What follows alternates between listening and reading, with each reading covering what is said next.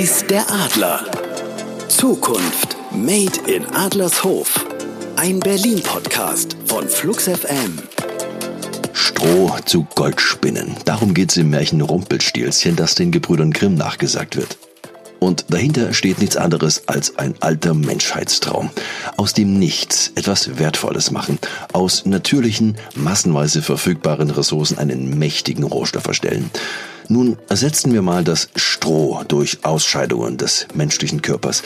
Für eine Storyline aus dem Kot und Urin des Menschen Energie erzeugen, Dafür war vermutlich die damalige Märchenwelt noch nicht weit genug und vielleicht sogar die Idee für die Krims völlig absurd. Darum nicht das Märchen, sondern die Wissenschaft macht's möglich. In Berlin-Adlershof arbeitet das junge Berliner Unternehmen mit dem auffälligen, aber selbstredenden Namen Shit to Power an dieser Idee. Schlamm zu Energie machen. Aus Kläranlagen werden Kraftwerke. Diese Vorstellung ist so wunderbar, dass wir sie euch heute vorstellen wollen. Wir machen aus Scheiße Energie, um einen neuen Weg zu finden, eine erneuerbare Energiequelle, die wir täglich produzieren, zu aktivieren. Und zwar nicht daheim, sondern im großen Maßstab auf Kläranlagen. Mein Name ist Nina Heine. Ich bin Mitgründerin und Geschäftsführerin von Shitto Power. Und wir entwickeln Containeranlagen, die aus Kläranlagen Kraftwerke machen. Hinter Shit to Power stehen die beiden jungen Unternehmer Nina Heine, eben gehört, und Fabian Habicht. Und mit Nina sprechen wir jetzt. Willkommen bei Weiß der Adler von Flux FM mit Danilo Höpfner. Es ist natürlich provokant und es ist auch eine schöne Aussage zu sagen, ja, wir machen aus der, aus der Scheiße Gold. Aber im Prinzip ist, lädt es dazu ein, darüber nachzudenken, wie man, wenn man die Sicht auf die Welt verändert, eigentlich eine Veränderung schaffen kann. Und Shit to Power ist quasi ein bisschen leichter gefasst. Also wir nehmen Abfallprodukte der Abwasserbehandlung, haben einen thermochemischen Prozess und gewinnen daraus Energie. Und simpel ausgedrückt machen wir halt Scheiße zu Energie. Wenn ich es richtig verstanden habe, es geht ja um diesen Klärschlamm. Das ist ja praktisch alles, also sämtliche Fäkalien, die wir hinterlassen mit dem, dem Abwasser, was dazukommt. Was genau macht ihr da? Wo kommt euer Konzept ins Spiel? Also du hast eine fertige Kläranlage, die läuft und am Ende übrig bleibt der Klärschlamm. Also man sagt immer, Abwasser ist das Gedächtnis einer Stadt. Mhm. Und das wird ja gereinigt. Und was dann noch übrig bleibt, ist quasi so das kondensierte Gedächtnis einer Stadt. Es ist also toxisch, es ist belastet und keiner will es haben. Und Kläranlagen haben die Schwierigkeit, dieses Abfallprodukt loszuwerden. Und da kommen wir ins Spiel. Also am Ende des Lebenszyklus der Abwasserbehandlung. Mhm. Und es geht ja um grünen Wasserstoff. Das ist ja das Ziel letzten Endes, wenn ich es richtig verstanden habe. Das heißt, ihr wollt dafür sorgen, dass man künftig also mit einem Auto, also in diesem Fall eben ein, ein Elektroauto, eigentlich mit umgewandelter Kaka tanken kann. Also das klingt ja so nach einem Menschheitstraum. Wie, wie kann ich mir das vorstellen? Ab wann könnte sowas denn massentauglich sein? Also ich glaube, es wird nie so sein, dass du deine Toilette an dein Auto anschließt. Das lohnt sich einfach nicht von, von den Massen und der Energiebilanz, die dann am Ende bei rauskommt. Immer wenn du versuchst, Energie zu produzieren, musst du schaffen, dass du weniger Energie aufwendest, als du brauchst, um welche zu produzieren. Also Du musst zwischendrin einen Schritt haben, dass mehr Energie rauskommt, als du reingesteckt hast. Und die Massentauglichkeit, also wir haben so für unsere Anlage ist eine optimale Einwohner, Einwohnerinnenzahl einer Stadt pro Container 30.000 Einwohner. Also so viel Menge an Klärschlamm, also der Schlamm, der nachdem du die Toilette benutzt hast, in die Kläranlage gekommen ist, am Ende übrig bleibt. Dieses kondensierte braune Gemisch brauchen wir von mindestens 30.000 Einwohnerinnen und Einwohnern, um Energie produzieren zu können, dass es sich wirtschaftlich lohnt. Das heißt, es ist großstadttauglich, aber jetzt nicht einsetzbar auf dem Lande. Genau, also es ist bei Kläranlagen, also wie man alles versucht, betriebswirtschaftlich zu optimieren, schließt man immer mehr Kläranlagen zusammen zu so Zweckverbänden. Und da hast du dann halt Kläranlagen drin, die von wenigen Einwohnern in höhere gehen. Wir haben mal so ausgerechnet, dass 5000 Einwohner so die Grenze ist, also die unterste Grenze, bei der wir es machen können. Ähm, dass es sich wirklich für uns lohnt, sind wir bei 30.000 in einem guten Bereich. Und je nachdem, wie eine Kläranlage aufgestellt ist, können wir bis zu 60 oder 90.000 Einwohner weitergehen. Bei 90.000 Einwohnern brauchen wir definitiv zwei Container. Also das ist einmal so ein bisschen hochgerechnet. Und danach lohnt es sich eigentlich eher zu großtechnischen Anlagen zu gehen. Also großtechnische Anlage bedeutet nicht mehr im Containerformat. Habt ihr denn schon so Feedback bekommen oder habt ihr schon Städte, die sagen, wir wollen das? Ist Berlin schon mit an Bord? Tatsächlich äh, hat Berlin gesagt, sie finden das ganz interessant und sie möchten das benutzen. Aus Berlin beziehen wir gerade unseren Schlamm. Das hilft uns total, denn äh, es gibt im Prinzip auch äh, kurz gefasst zwei verschiedene Arten von Klärschlamm, die man kriegen kann. Und Berlin hat äh, an zwei verschiedenen Kläranlagen unterschiedliche Klärschlämme, die wir jetzt benutzen können für unsere Tests. Mhm. Die Abwasserreinigung, das gibt es ja schon länger als klassische Umweltschutzmaßnahme. In Deutschland wird ja fast alles äh, gereinigt, was das Abwasser angeht. Und wo ist denn da eigentlich so, sozusagen das, das Problem? In Deutschland sind wir extrem privilegiert. Die Abwasserreinigung ist über 90 Prozent des deutschen Abwassers wird behandelt. Das ist top. Das größte Problem für die Abwasserreinigung sind eigentlich äh, die Kosten für die Kommunen. Also wir haben für eine, so, insbesondere kleine Kommunen bis zu 60, 65 Prozent der kommunalen Ausgaben werden nur für die Kläranlagen verwendet. Und das macht es halt extrem teuer und das merken dann die Gebührenzahler und Zahlerinnen in ihren Jahresabrechnungen. Und das ist auch die Frage, wie man dann entsprechende Kommunen oder, oder Städte dafür sensibilisieren kann. Gibt es denn da schon Modelle, die da weitergehen, die auch Fördermaßnahmen anbieten, damit eben diese Städte mit dabei sein können, um den Umstieg auch zu erleichtern? Das wäre sehr wünschenswert. Also es ist teilweise einfach das Interesse, dass Kommunen von sich aus sagen, hey, wir wollen ähm, die UN-SDGs und die Klimaziele des Deutschen Bundestags erreichen, die sind miteinander verkoppelt oder beziehen sich aufeinander und möchten halt bis 2030 klimaneutral sein. Und für unsere Gebührenzahlerinnen und Zahler müssen wir eben auch im Sinne der Nachhaltigkeit proaktiv sein und agieren. Und da gibt es wie überall auch diese, die sich da das alles auf sich zukommen lassen und da nicht so ähm, proaktiv mitdenken. Kommt auf die Kommune an. Ja, ihr fangt jetzt an als Startup sozusagen aus äh, Berlin. Wie ist denn euer Horizont? Also wann rechnet ihr denn wirklich mit dem richtigen Geschäftsbeginn? Wann soll es denn richtig losgehen? Du meinst, wann es richtig klirrt, klingelt? Ähm, also so die kleinen Erträge werden wir wahrscheinlich in den nächsten zwei Jahren schon kriegen können, einfach nur, weil uns das total wichtig ist. Wenn man als Startup ein neues Produkt auf den Markt bringt, dann ist es für alle immer interessant, kann man dieses Produkt äh, zahlt da jemand für.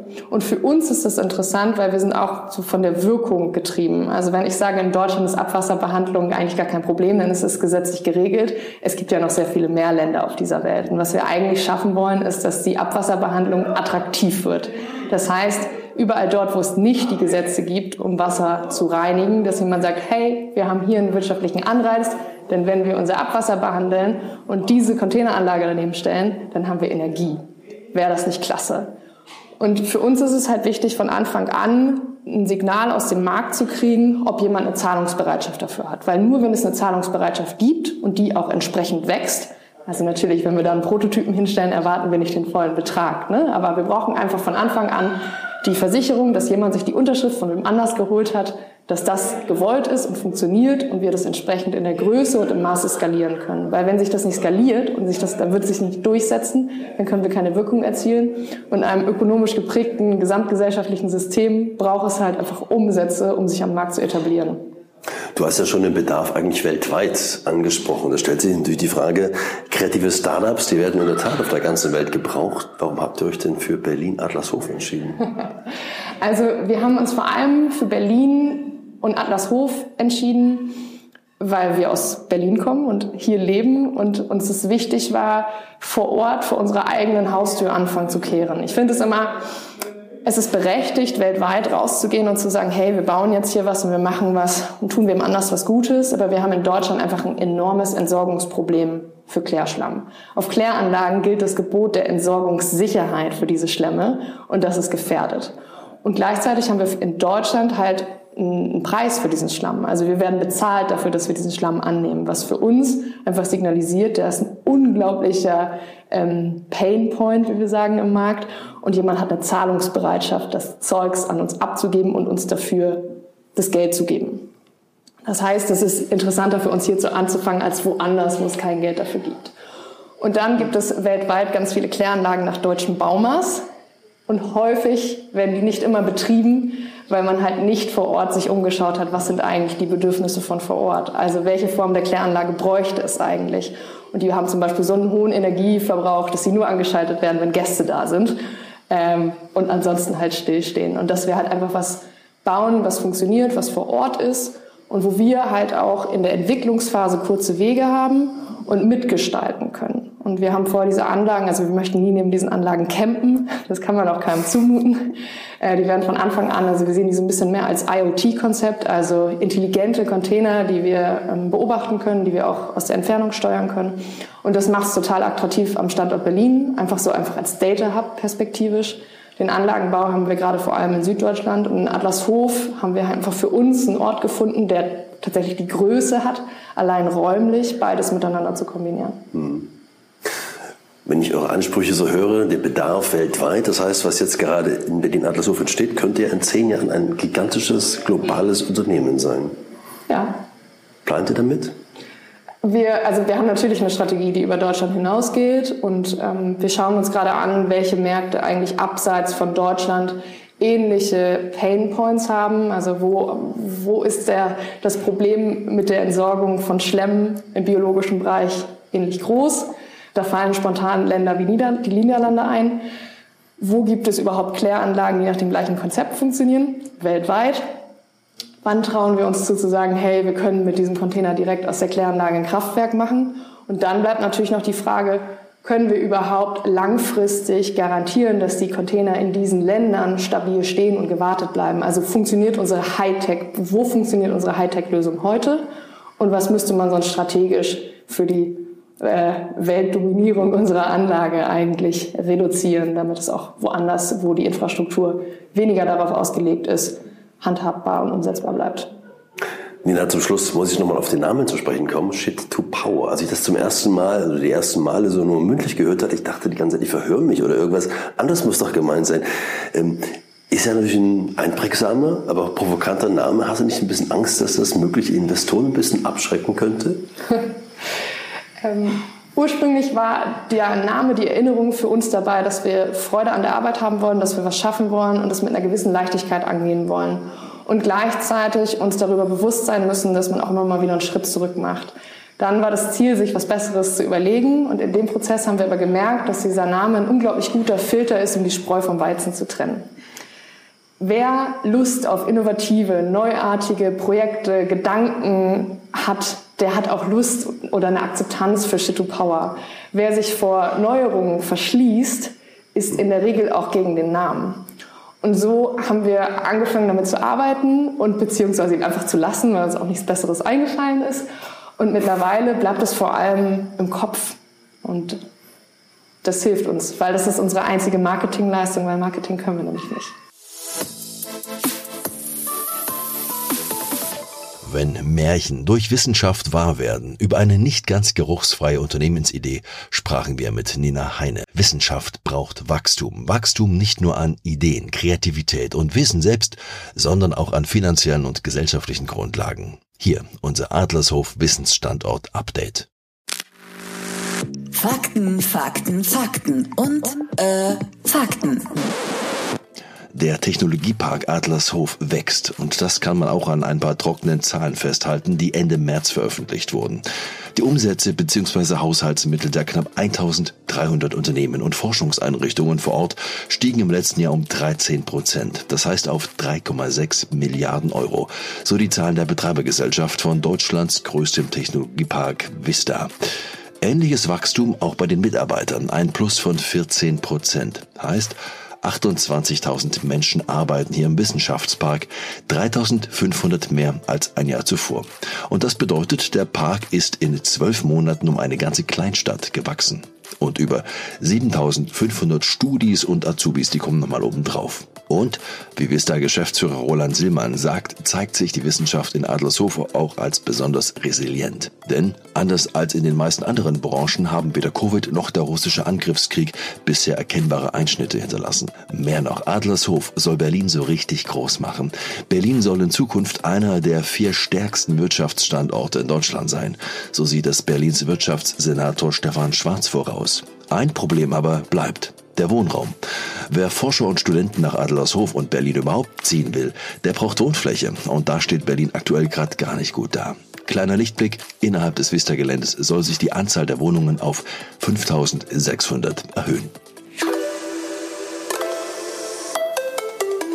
Und auch die Berliner Humboldt-Universität will als Partner der Vista vom Wachstum in Adlershof profitieren. Vor ein paar Monaten eröffnete sie einen Neubau zur Materialforschung und man hat noch einiges vor. Ein High-Performance-Computer soll in Kürze loslegen, ein neuer Komplex für Kongresse und Ausgründungen, wie eben Shit to Power etwa, soll am Forum Adlershof entstehen. Die Humboldt-Uni ist daher auch mit einer Tochter in Adlershof zugegen. An die Tür geklopft bei Humboldt Innovation heißt die Tochter, die wir uns auch anschauen wollen, denn hier stellt man die Frage, wie man mit Wissenschaft erfolgreich wachsen kann. Und er ist der Chef. Also mein Name ist Volker Hofmann. Ähm, ich bin Berliner, gebürtiger Berliner auch äh, und habe dann 2009 äh, bin ich in den Startup Service der Universität eingestiegen. Also alle Sachen, die helfen, wie Gründung, neue Unternehmen aus der Universität heraus entstehen und seit 2014 leite ich und bin Geschäftsführer der Humboldt Innovation. Herr Hofmann, Humboldt hat einen guten Ruf, gerade in Berlin. Was macht denn Humboldt Innovation? Also wir sind ähm, erstmal eine Tochtergesellschaft der Universität, also gehören auch zu 100 Prozent der Uni und sind für für die wirtschaftlichen Belange der Universität zuständig, aber auch wie Wissen, Know-how, Ideen, Innovationen aus der Universität rauskommen in die Wirtschaft, in die Gesellschaft, nach Berlin und die dazu auch beitragen, dass wir hoffentlich eine lebenswertere Gesellschaft schaffen. Das ist so ein bisschen Grundidee. Und gerade diese beiden Welten, Universität, Wissenschaft und Gesellschaft und Wirtschaft, wollen wir stärker vernetzen, wollen wir in Austausch bringen. Das ist unsere Grundaufgabe, unsere Mission am Ende. Die Zusammenarbeit, das Zusammenspiel von Wirtschaft und Wissenschaft, das ist ja so das Optimum, was man gerne haben möchte. Und das kommt am Ende auch allen zugute. Viele studieren und forschen, um am Ende gute Jobs zu bekommen. Gleichzeitig stelle ich mir dieses Zusammenspiel auch an vielen Stellen gar nicht so einfach vor. Die Wissenschaft, die braucht Zeit und Geld. Die Wirtschaft möchte möglichst effizient, kostengünstig, schnelle Ergebnisse haben.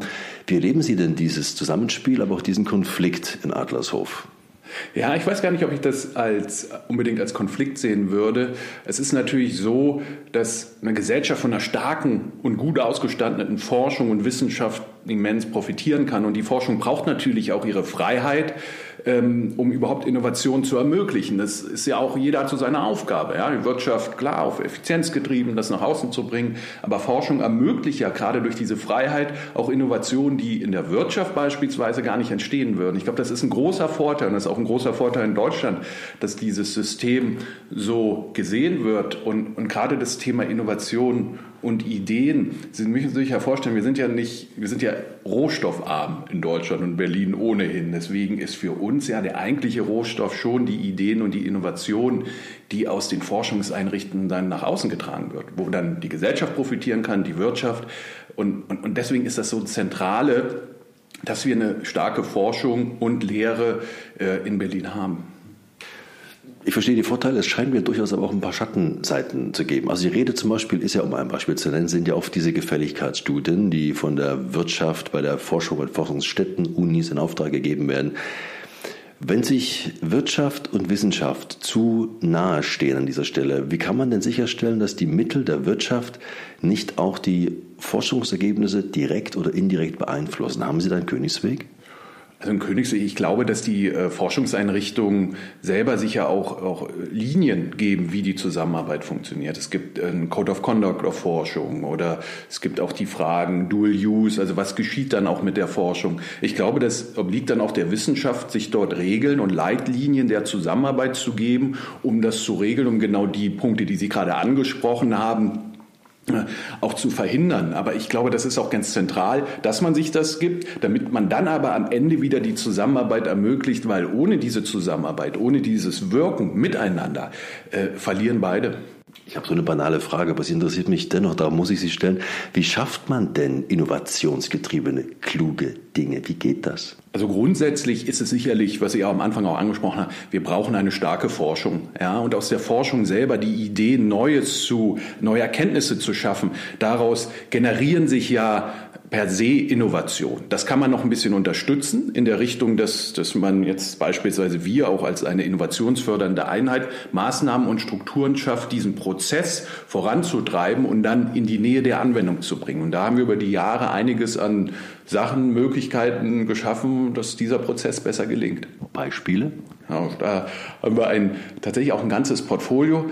Ähm, was uns beispielsweise interessiert, wie kann aus der Grundlagenforschung, also aus der ganz am Anfang auch stehenden Forschung, wenn Sie sich das entlang eines Innovationsprozesses vorstellen, äh, wie kann diese Grundlagenforschung mehr Richtung Anwendungsforschung, was dann schon ein bisschen näher am Markt ist, ähm, vorangebracht werden. Und da haben wir Programme, ähm, die helfen, diese Grundlagenforschung auch mal zu ertesten, zum Beispiel Richtung Anwendungsnähe.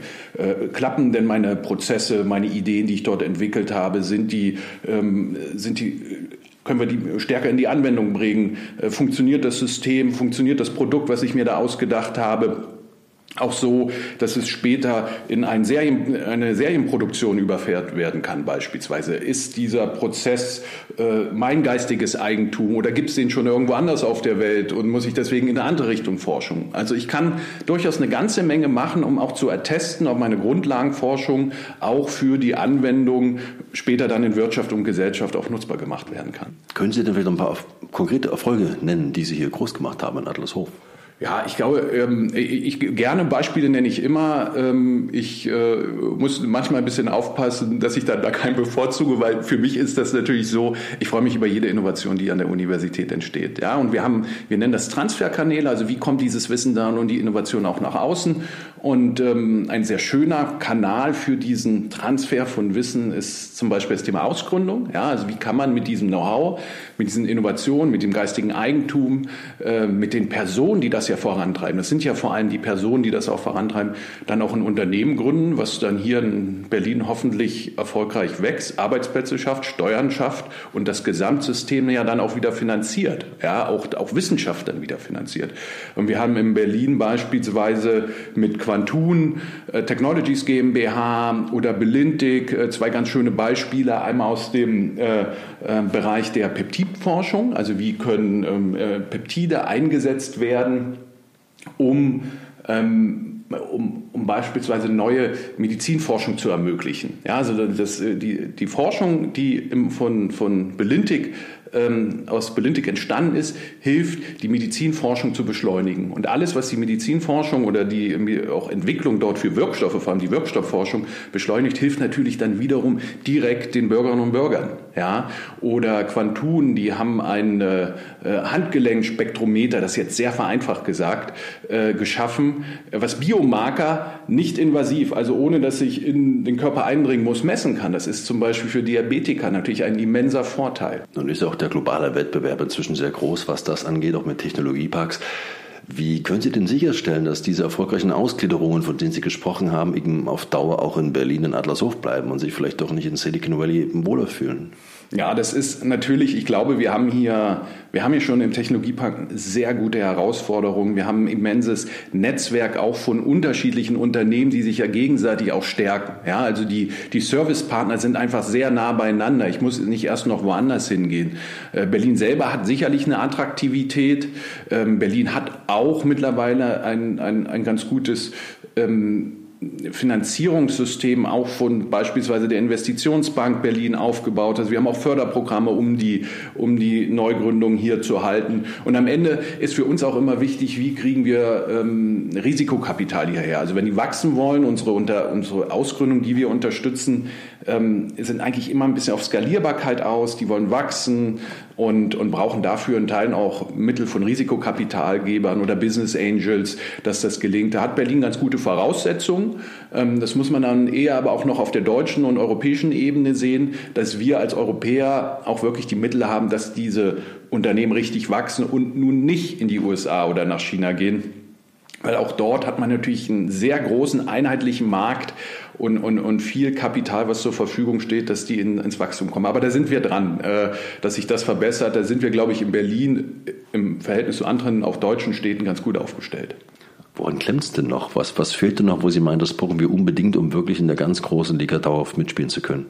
Ja, ich, ich, ich glaube, dass, dass in Deutschland manchmal noch das Verständnis fehlt, ähm, dass wir Innovation und Entrepreneurship und auch eine, eine, digitale Ausbildung eigentlich auch schon in der Schule beginnen müssten und dass das sich in den Universitäten auch in der Breite nochmal ähm, spiegelt. Also mit der Idee, äh, sollten wir nicht alle Studierenden, Forschenden, alle Schüler zumindest einmal in ihrer Laufbahn damit richtig auch ausbilden oder die Chancen aufzeigen. Und das muss man gar nicht jetzt für eine Gründung oder für, für was anderes nutzen. Das kann man ja auch in, in, in so ein Unternehmen, wo man angestellt ist, mit einbringen. Und dass wir da auch mehr noch in die, das Thema Ausbildung äh, äh, Ausbildung und Qualifizierung gehen und das wirklich so ein bisschen in dem Mindset der Leute verankern. Aber da müssten wir auch schon in dem Bereich Schule beginnen und das dann in die Universitäten führen.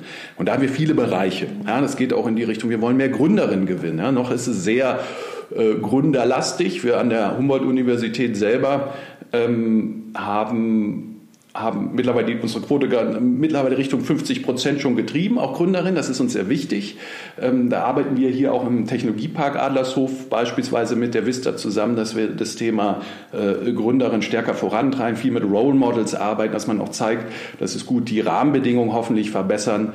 Und auch so können wir einen Wettbewerbsvorteil gegenüber anderen Regionen schaffen, dass, dass wir besser verstehen, dass wir wirklich alle Möglichkeiten, auch alle Potenziale ausschöpfen und nicht an irgendwelchen Grenzen des Denkens oder an Konditionierung, wie wir aufgewachsen sind und selber Barrieren schaffen, das wäre wär zu schade. Volker Hofmann, Chef der Humboldt Innovation. Am 5. Mai ist übrigens Weltraumtag. Da schauen wir in der Mai-Ausgabe von Weiß der Adler von Adlershof aus in den Himmel. Wir melden uns dann aus dem Deutschen Zentrum für Luft- und Raumfahrt DLR, denn deren Geräte sind schon ganz weit oben. Und das ist noch nicht alles, was Adlershof in den Himmel schickt, von Satelliten aus Baumarktteilen bis zu Satelliten, die Waldbrände in Brandenburg erkennen. Wissenschaft gemacht fürs Leben. Made in Berlin Adlershof. Danke fürs Dabeisein heute und auf bald, sagt Danilo Höpfner. Weiß der Adler. Zukunft Made in Adlershof. Ein Berlin-Podcast von Flux FM. Freundlich unterstützt von der Vista Management GmbH. Weitere Infos und Episoden auf fluxfm.de.